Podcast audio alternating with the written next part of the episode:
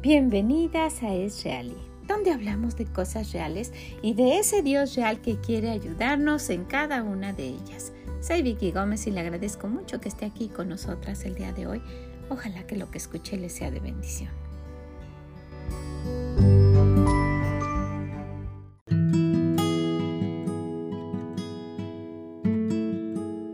Hola, donde quiera que se encuentre, gracias por estar aquí con nosotras, por acompañarnos en un devocional más de nuestra semana, de este mes de octubre, en este año tan avanzado. Y pues ojalá que se esté enfocando en cosas que sean importantes y que deje pasar aquellas que no valen la pena, porque hoy vamos a hablar de eso, vamos a hablar de las cosas que valen la pena. ¿Qué le parece?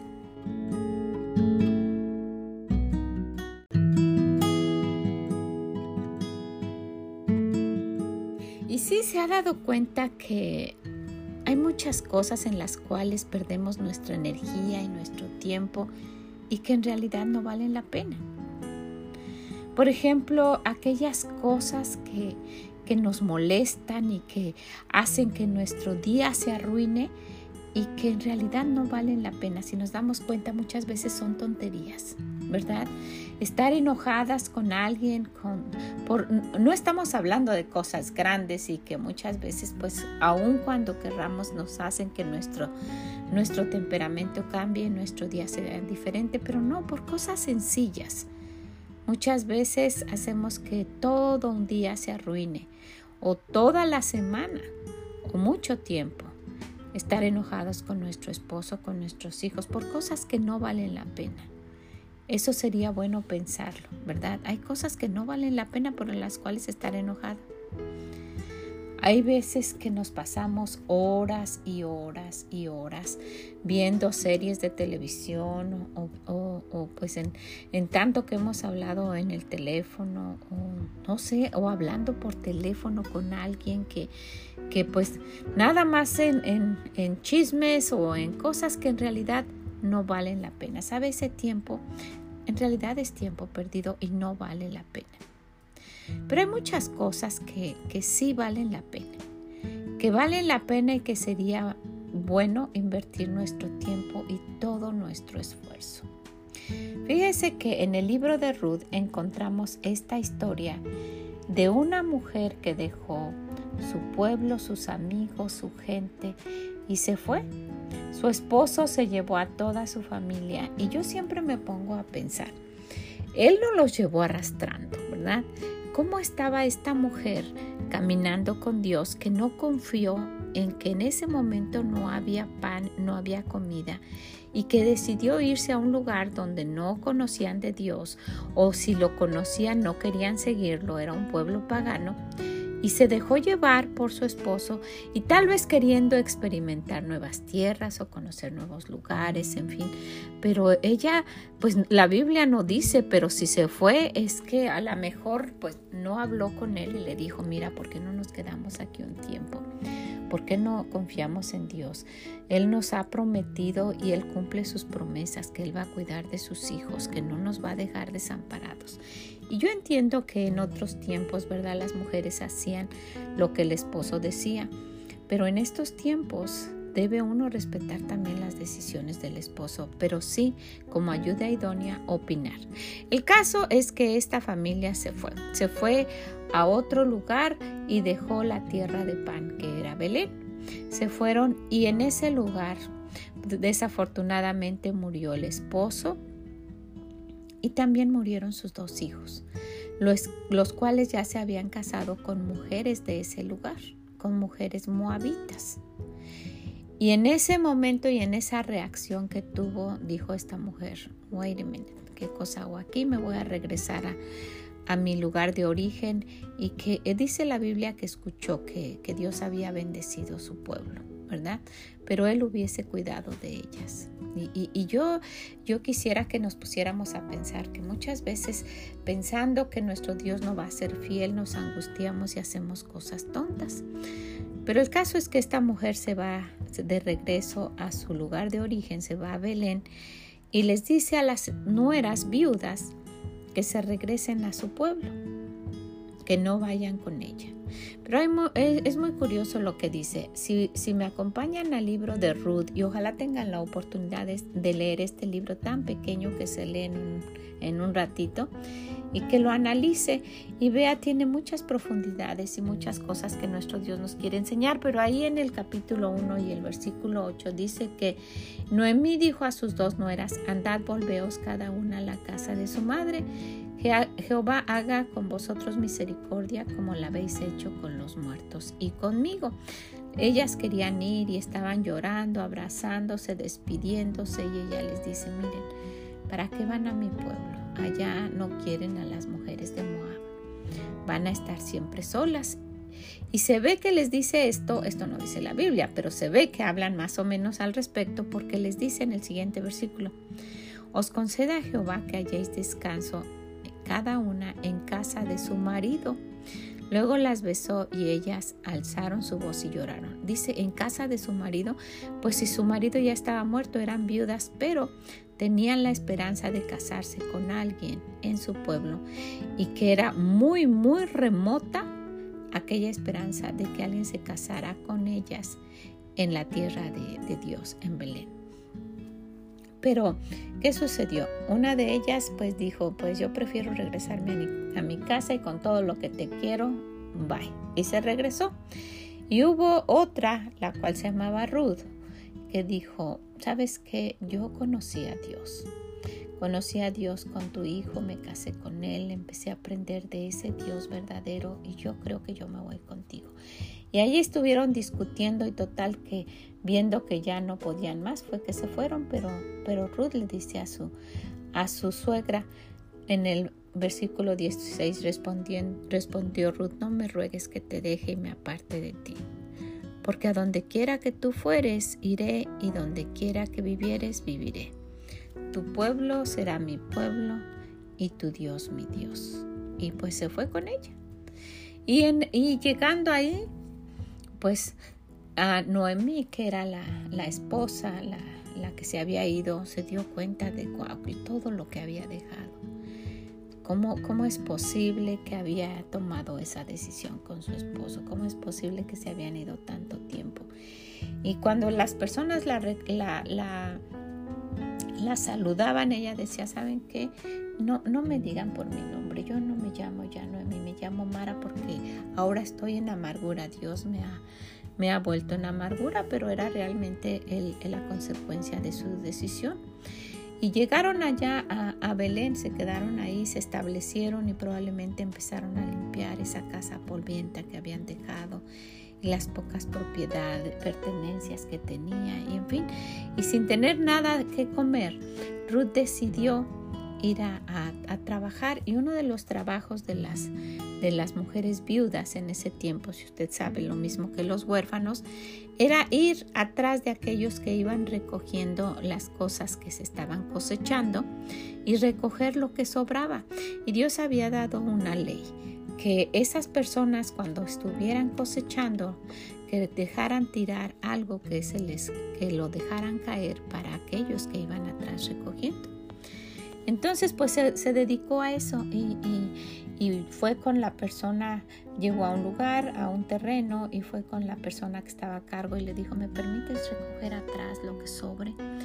Y esta persona le dijo, sí, hazlo, hazlo. Y, bueno, pues mientras observaba él a, las criadas, a los que estaban recogiendo la cosecha, también veía a esta mujer que, que no estaba platicando y, haciendo otras cosas más que su trabajo y no descansaba, se, puso ella a trabajar y hacer lo que, lo que ella tenía que hacer. Tanto que cuando el dueño del lugar llegó, preguntó que cómo estaba todo, pero él es muy curioso. Si había muchas criadas y todas estaban trabajando, ¿por qué él fijó sus ojos en esta mujer? Porque él pregunta específicamente por ella. Y vamos al capítulo 2 y en el versículo 6 y dice, el criado mayordomo de los segadores respondió y dijo, es la joven moabita que volvió con Noemí de los campos de Moab. Y aquí obviamente se ve que él preguntó, oye, ¿quién es esa muchacha que está ahí? Y ha dicho, le dijo él, te ruego que me dejes recoger junto y juntar tras los segadores, entre las gavillas. Entró pues y está desde por la mañana hasta ahora sin descansar, ni aún por un momento. Y bueno, pues esto llamó la atención a este hombre que se llamaba Vos. Tanto que pasó el tiempo después a la hora de comer, le, invitó y le dijo que pues que fuera atrás de sus criadas en los próximos terrenos para que no tuviera que andar mendigando en otros lugares. Y ya pasó el tiempo y en una ocasión la, la suegra le dice a Noemí, oye, ¿cómo has estado? ¿Dónde fuiste? Eso ya de antemano le había preguntado y a ella le dijo, fui a un lugar de un terreno de un dueño que es así y así y, su apellido es vos. Y cuando pasó el tiempo esta mujer le dijo, ¿sabes qué? Este hombre vos es de, es de nuestros parientes. Y en nuestra ley probablemente ella no sabía. Le empezó a platicar. En nuestra ley de pueblo de Dios pasa esto. Cuando un esposo muere y no tiene hijos, la viuda puede casarse con el pariente que esté más cerca, ya sea su hermano, y si no tiene hermanos, con el pariente que esté más cercano, para que el nombre del que murió no se borre de aquí del pueblo de, de Dios. Y este pariente que se llama vos es uno de los que nos pueden, se llama redimir mira lo que vas a hacer. Y le empieza a decir, ella le, platicaba, me imagino, todo lo relacionado con, con su cultura, con su comida, pero también de su Dios. Y le dice, mira Ruth, es muy probable que, que te desprecie y que diga que no, pero como Él ha sido bueno con nosotros, vamos a nosotras corresponder de la misma manera. Tú puedes ir y exigirle delante de todos, tú te tienes que casar conmigo porque yo soy viuda y tú eres pariente y nos puedes redimir, en fin. Pero vamos a hacerlo de una manera discreta, por si acaso él dice que no. No vamos a exigirle. Mira lo que vas a hacer y hace un plan la suegra, este Noemí, y le dice a Ruth, mira, hoy por, por la noche, hoy todo el día van a estar en tal terreno y van a estar limpiando ah, la cosecha y en fin, puros hombres van a estar ahí. Pero en la noche ahí se va a quedar vos. Tú vas a ir y le vas a decir que, pues él debe casarse contigo, a ver qué dice él, qué piensa él. Y no le vamos a exigir, pero tú ves. Y, y ella dijo, ¿y cómo le hago? ¿Qué le dijo? Y ella le dijo, mira, Él sabe nuestras leyes. Tú solo ve y acuéstate a sus pies. Y cuando Él note que tú estés ahí, tú le dices que pues Él es alguien que puede redimirte. Y si, y si Él dice que no, pues te vienes. Y si no, pues Él te va a explicar lo que debes hacer. Y bueno, vamos a ver que en el capítulo 3 cuando vos hubo comido y bebido y su corazón estuvo contento, se retiró a dormir, a un lado del montón de todo lo que tenía. Entonces ella vio calladamente y le descubrió los pies y se acostó. Y aconteció que a la medianoche se estremeció aquel hombre y se volvió y aquí una mujer estaba acostada a sus pies. Imagínense, ha de haber dicho, wait ¿qué hace esta mujer aquí? Entonces él dijo, ¿quién eres? Y ella respondió, soy Ruth, tu sierva. Extiende el borde de tu capa sobre tu sierva por cuanto eres pariente cercano. Al mencionar esto, él ya sabía de qué se trataba, ¿verdad? Él dijo, bendita seas tú de Jehová, hija mía, has hecho mejor tu postrera bondad que la primera no yendo en busca de los jóvenes, sean pobres o ricos. Ahora pues, no temas, hija mía, yo haré contigo lo que tú digas, imagínese pues toda la gente de mi pueblo sabe que eres mujer virtuosa. ¡Wow! Y tomando nuestro tema, retomando lo que estamos diciendo, creo que cuando Ruth se quedó ahí, o cuando volvió a su casa, o cuando pasó el tiempo, dijo, valió la pena. Valió la pena quedarme en el pueblo de Dios. Y de verdad, cuando uno conoce a Dios, vale la pena quedarse ahí y no alejarse. Valió la pena quedarse cerca de Dios y aunque ella nunca lo supo, porque murió, ¿verdad?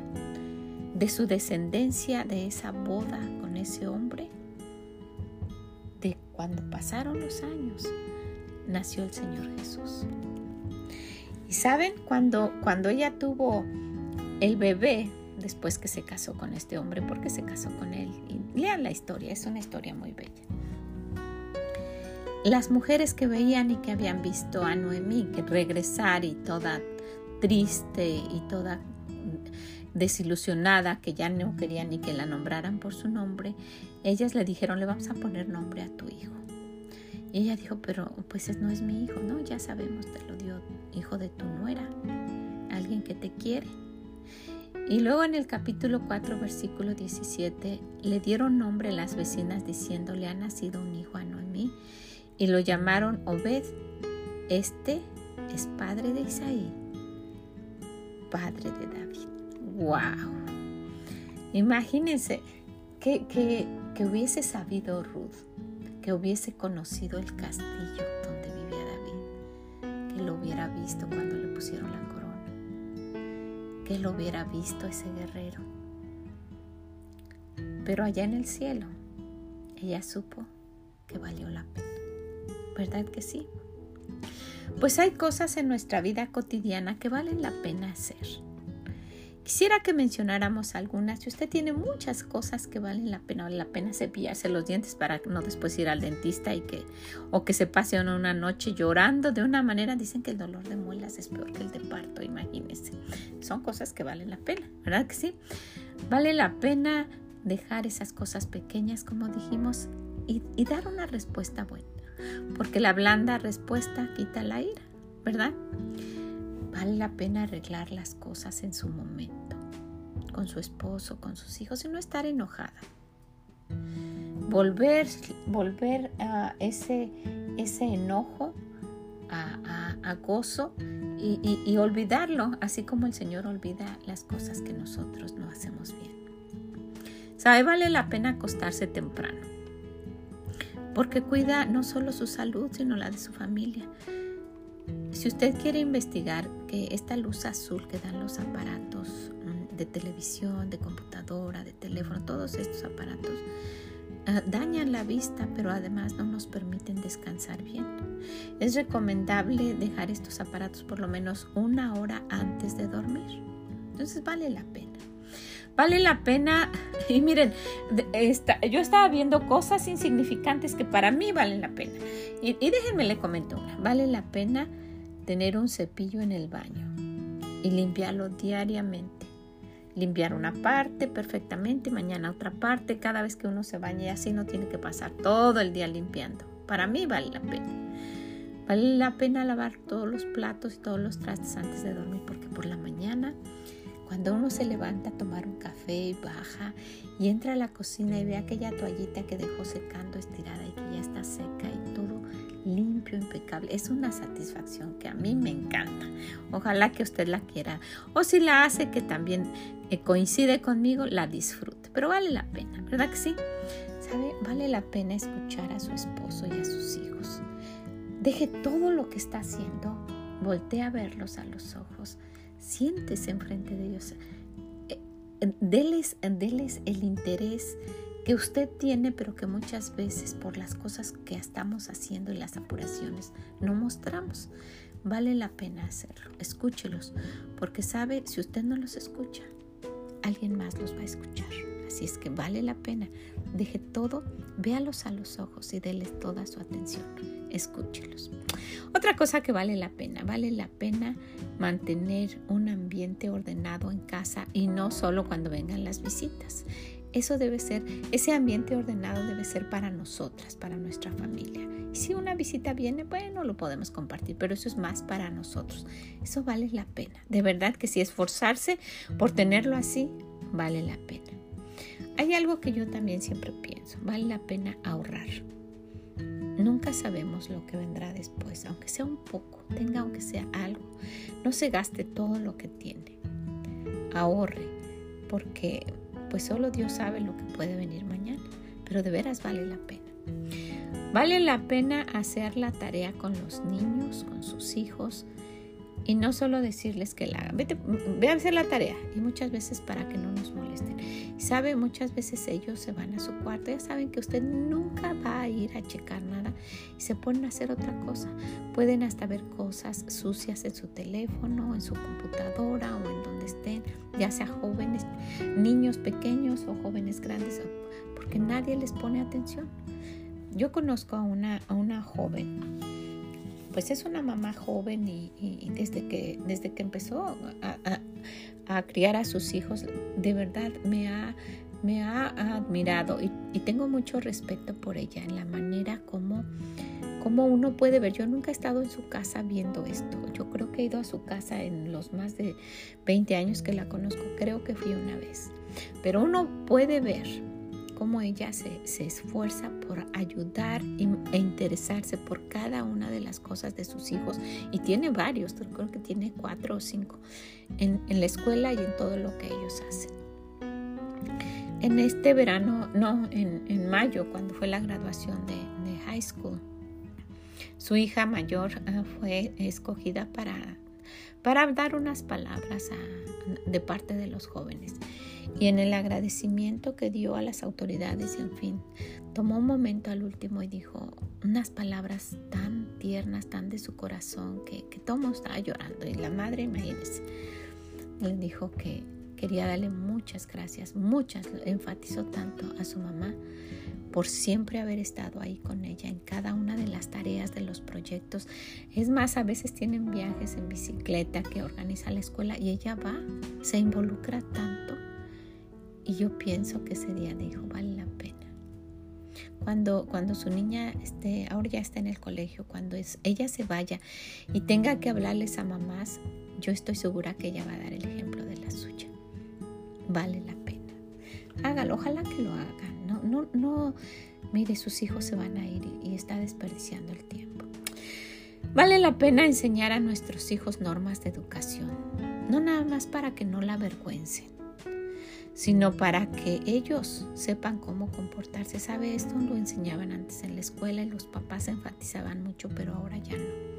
Si usted no se los enseña, nadie les va a enseñar a saludar, a decir con permiso, a decir muchas gracias, a cómo comportarse en un restaurante, en una casa, cuando visiten, en fin, cuando vaya a visitar, cuando su hijo vaya a la casa de su novia, ¿cómo se va a comportar? Cuando su hija vaya a casa de su novio, de su futuro esposo. ¿Cómo se va a comportar? ¿Qué va a decir la suegra? ¿Qué normas de educación tiene que usted le haya enseñado? ¿Sabe? Vale la pena. De verdad que sí. Vale la pena reír. De verdad, si el Señor no quisiera, no lo hubiera dicho.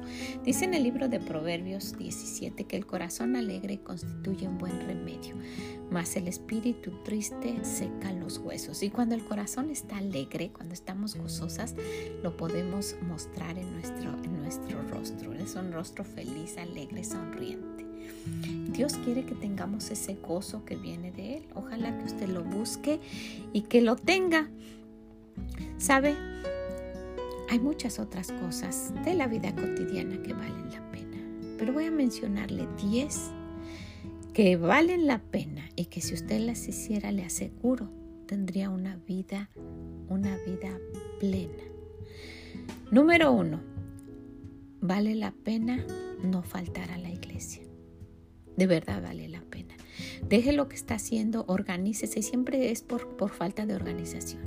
Dice el Señor que esto se vuelve una costumbre, por eso en Hebreos dice no dejando de congregarse, porque algunos, como algunos lo tienen por costumbre, se vuelve una costumbre de empezar a faltar y después ya no van. Esto, esto de faltar, le va a traer una vida muy triste o de ser fiel a su iglesia le va a traer una vida de verdad, un cambio de vida o una vida feliz. Si usted lo hace, pudiera estar de acuerdo conmigo. Número dos, vale la pena no dejar la iglesia.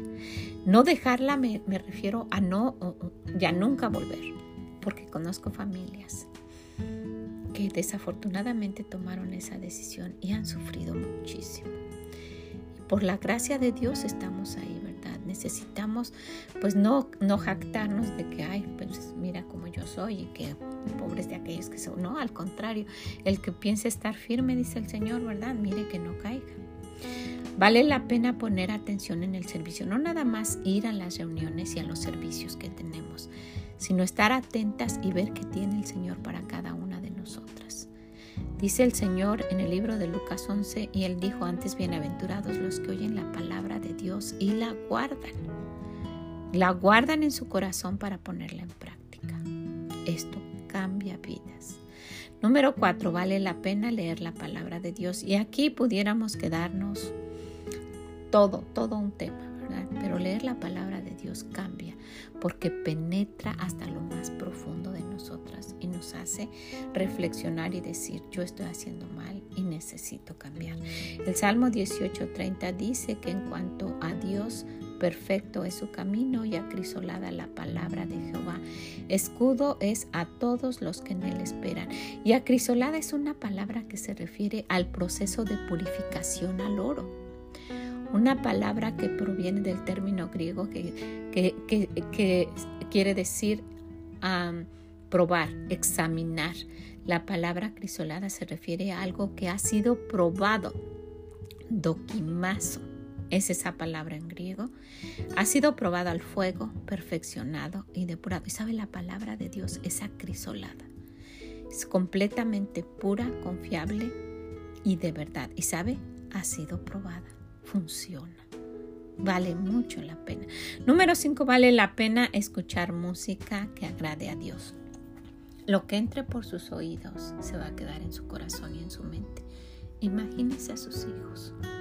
Vale la pena dejar esa música que tiene cosas que a Dios no le agradan y ponga cosas que, que, le, que le hagan que su espíritu se sienta gozoso y que esté agradando a nuestro Dios. Principalmente en el libro de Gálatas 5 dice el Señor, digo, pues andar en el espíritu y no satisfagáis los deseos de la carne, porque el deseo de la carne es contra el espíritu y el espíritu contra la carne y estos se oponen entre sí para que no hagáis lo que quisieres.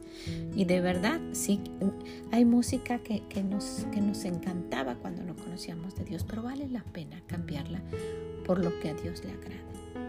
Vale la pena perdonar. Wow. ¿Valió la pena que Dios la perdonara a usted que ahora vaya al cielo? Sí, ¿verdad? Es su eternidad en el cielo.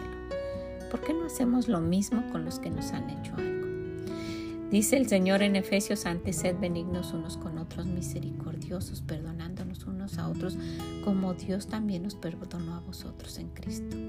Así como el Señor nos perdonó de esa manera, perdonemos y si duele, ¿verdad que sí? Pero el perdón es más bien por nuestro bien.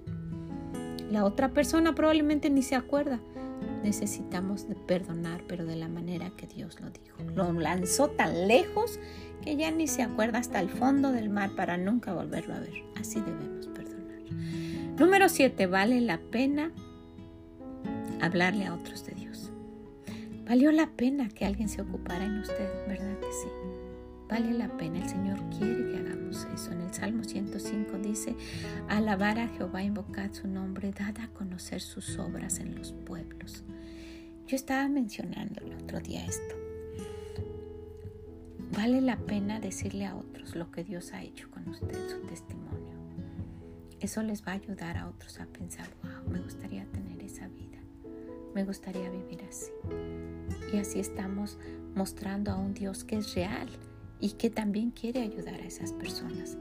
Vale la pena, de verdad, hablarle a otros de Dios.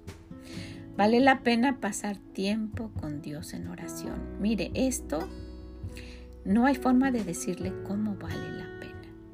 En el libro de Juan, primera de Juan 5, nos dice el Señor, y está, esta es la confianza que tenemos en Él, que si pedimos alguna cosa conforme a su voluntad, Él nos oye. Y si sabemos que Él nos oye en cualquier cosa que pidamos, sabemos que tenemos las peticiones que hayamos hecho. Pero ¿sabe cómo se debe hacer? Con fe. Por eso el libro de Santiago dice, pero pida con fe, no dudando nada, porque el que duda es semejante a la onda del mar, que es arrastrada por el viento y echada de una parte a otra, nada más de aquí para allá. Pedir con fe, ese Dios que nos ama tanto, que, que ya, nos, que ya nos dio un regalo tan grande que no se puede comprar con nada y que, es vivir con Él en el cielo y conocerlo un día de frente y verlo cara a cara y ver a aquellas personas que ya están así. ¿Usted cree que no nos dará lo que necesitamos? Sea lo que sea. Pero necesitamos pedir y pedir, pedir. Dios se complace en dar a sus hijos que le piden. Sabe, no hay una forma sino de verlo si no lo practicamos. Vale la pena orar. Orar e insistir por sus hijos, por su esposo. No deje que sus hijos ya tomen su decisión. No, ya está creciendo y él toma su decisión, dicen las mamás. Las mamás que no piensan que su oración puede cambiar esa, esa actitud tan, tan indiferente que tienen los hijos. Dice el Señor en el Salmo 119, ¿con qué limpiará el joven su camino sino con guardar su palabra? Con todo mi corazón te he buscado, no me dejes desviarme de tus mandamientos. En mi corazón he guardado tus dichos para no pecar contra ti. ¿Lo saben sus hijos? No, porque tomaron su decisión de no seguir los caminos de Dios y no hubo una mamá que estuviera de rodillas como, como jóvenes. Yo no te dejo hasta que no me, me hagas, me ayudes, me escuches. ¿Y qué dijo el Señor? Suéltame, suéltame, porque no, no dijo, no te dejaré si no me bendices. Ahí fue cuando Dios le cambió el nombre. ¿Usted cree que Dios no puede cambiarle el nombre de rebelde a su hijo por un, por un hijo obediente, por un hijo devoto, por un hijo que sea buen hijo de Dios? Claro que sí. Vale la pena orar por su esposo, que busque a Dios, que sea salvo si no lo es. Y si es salvo, que deje ese vicio que solo usted sabe que él tiene y que él finge cuando va a las reuniones en, su, en su iglesia. Que sea respetuoso, vale la pena orar que sea cariñoso. Vale la pena orar por la protección para nuestro esposo, nuestros hijos. ¿Sabe? Ellos pueden caer en tentación. Vale la pena orar por eso. Orar y dedicar un tiempo por peticiones de los hermanos y de las personas que le han dicho, sabe, nunca sabemos cuándo nos va a tocar a nosotros que oren por nosotros. Vale la pena, sabe, por la oración nuestra alguien puede ser feliz. Imagínese, Dios, no, a, a lo mejor no tenemos nada físicamente que dar ni material, pero por nuestra oración ante Dios el Padre, esa persona puede ser feliz y tal vez luego ni lo notan. Usted le puede decir a alguien, estoy orando por ti, ah, gracias. Y no sabe que dedica uno de su vida para esa persona. Vale la pena. Número nueve, vale la pena tener un corazón agradecido y dar gracias a Dios. Wow, esto ha sido tan importante para mí que yo pasé un año hablando de esto. Yo, yo le agradezco a mi Dios lo que ha hecho, de veras y vale la pena ser agradecida por todo lo que nos ha dado, así como por todo lo que no nos ha dado, porque eso que no nos ha dado nos hace mantenernos cerca de Él pidiéndole e insistiendo. Entonces vale la pena tener un corazón agradecido. Allá en Colosenses 4.2 dice perseverar en la oración, velando en ella con acción de gracias. Vale la pena que mi Dios sepa que le agradezco todo lo que Él ha hecho. Él ama a alguien que sea agradecido. Usted no, no, se, no se complace cuando su hijo le agradece mucho por lo que usted hace. Le quiere dar más, ¿verdad que sí? Solo porque viene y le da tantos besos. Imagínese. Fíjese que yo cuando, cuando no tenemos reuniones y nos vemos por un ratito en algún restaurante con todos mis hijos y manejamos dos horas para vernos una hora, un par de horas, siempre trato de llevar dulces o cositas y, les doy. ¿Saben por qué? Me encanta que me digan gracias abuela y me dan un abrazo y un beso por una cosita insignificante. Yo digo, ¿cómo será Dios si somos a su semejanza? Vale la pena ser agradecidos. Y último, 10, vale la pena confiar en Dios. Mire, usted confía en alguien, en los médicos, en su amiga, en sus padres, pero confiar en Dios de veras vale la pena. En Proverbios 29, 25 nos dice que el temor del hombre pondrá lazo, mas el que confía en Jehová será exaltado. Él nunca nos va a avergonzar. En el Salmo 37 dice, confía en Jehová, haz el bien y habitarás en la tierra y te apacentarás de la verdad. El Salmo 31, 19, cuán grande es tu bondad que has guardado para los que te temen que has mostrado a los que esperan en ti delante de los hijos de los hombres. No se avergüence, no se avergüence de confiar en Dios. Él nunca, nunca va a permitir dejarla mal cuando usted está confiando en Él. No importa la edad, vale la pena confiar en Dios. No solo nuestra vida en el cielo, pero también nuestra vida aquí. Y algo que quisiera mencionarles es esto. ¿Sabe? Vale la pena arreglarse y vestirse cada día. Eso es lo que hacemos diario. Pero vestirse de Dios, que lo vean a Él, de verdad que eso vale. En Romanos 13, 14 dice, sino vestidos del Señor Jesucristo y no proveáis para los deseos de la carne. ¿Cómo es el Señor? ¿Lo conoce usted? Conózcalo para imitarlo, ¿sabe? De verdad vale la